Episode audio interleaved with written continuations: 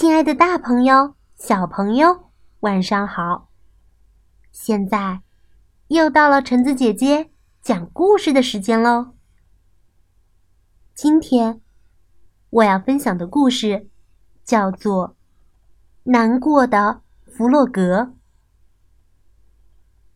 难过的弗洛格，文图和马克思·维尔修斯。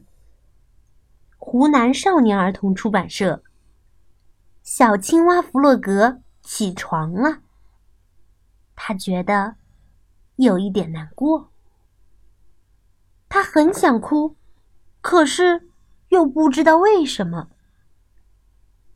小熊见到弗洛格这个样子，很为他担心。小熊希望弗洛格能够开心一点。笑一笑，弗洛格。小熊说：“我笑不出来。”弗洛格说：“可昨天你就笑了呀。”弗洛格今天笑不出来，开心不起来，只想自己待着。小熊只好静静的离开了。老鼠过来了，振作一点，弗洛格。哎，我不行。今天天气多好啊！老鼠说：“你没生病吧？”“没有，我没病，就是提不起劲儿来。”“嘿，看我的！”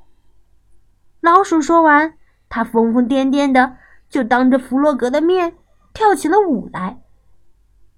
可是，弗洛格就是笑不出来。接着，老鼠又玩起了倒立。弗洛格还是没有反应。老鼠又学马戏团的小丑的样子，用鼻子顶着球。可是弗洛格连一点儿笑容都没有。老鼠没招了，不知道还能干些什么来逗弗洛格开心一点。突然，他想到了一个好办法。他飞快的拿来了小提琴，接着当着弗洛格的面。拉起了优美的曲子，没想到弗洛格竟然听得哇哇大哭起来，哭得满脸都是眼泪。老鼠拉的时间越长，弗洛格哭的就越厉害。哎，弗洛格，你为什么哭啊？弗洛格哭着说。因为，因为你拉的实在是，实在是太好听了。在这么优美的琴声中，他再也不能控制自己的情绪了。听弗洛格这么一说，老鼠突然大笑起来：“ 弗洛格，你真的，你真的是太可爱了。”弗洛格。莫名其妙，傻傻的站在那儿看着老鼠哈哈大笑。突然，弗洛格也笑了起来。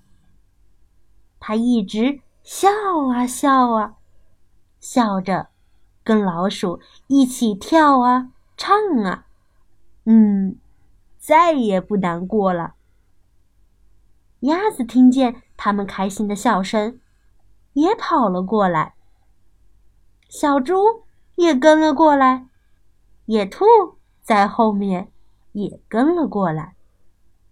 最后一个是小熊，他们呀翻滚在草地上，开心的尖叫着，大笑着。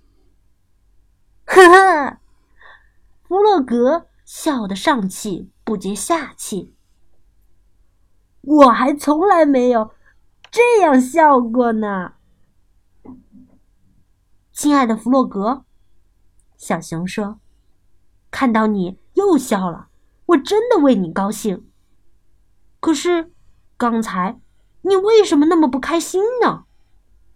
我也不知道。弗洛格回答说：“嗨，就是不开心呗。”好啦，故事到这儿就结束喽。故事讲完啦，我们下次再见吧。大家晚安。